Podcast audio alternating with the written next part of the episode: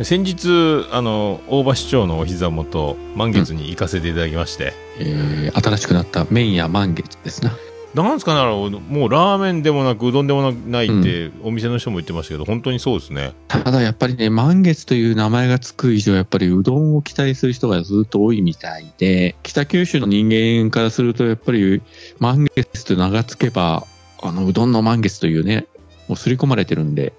だけどね、ぜひ島次郎さんにもね、北九州に来ていただいてですよ。行きたいです。で、ね皿倉ね、登ってあの恋人たちの聖地でみんなで写真を撮るというね。や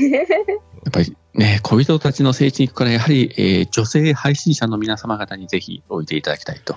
ですね。ね、ポッドキャストの聖地が増えていきますね。はあ、もう、大場さんはこの前インタビュー番組で、あの、年数とはかけ離れた大御所感が出てるっていう、もう評価が高まってきてるんで、力を持った重鎮のような感じに、ね、名実そうになっていって。さあ、それではまた来週です。また来週。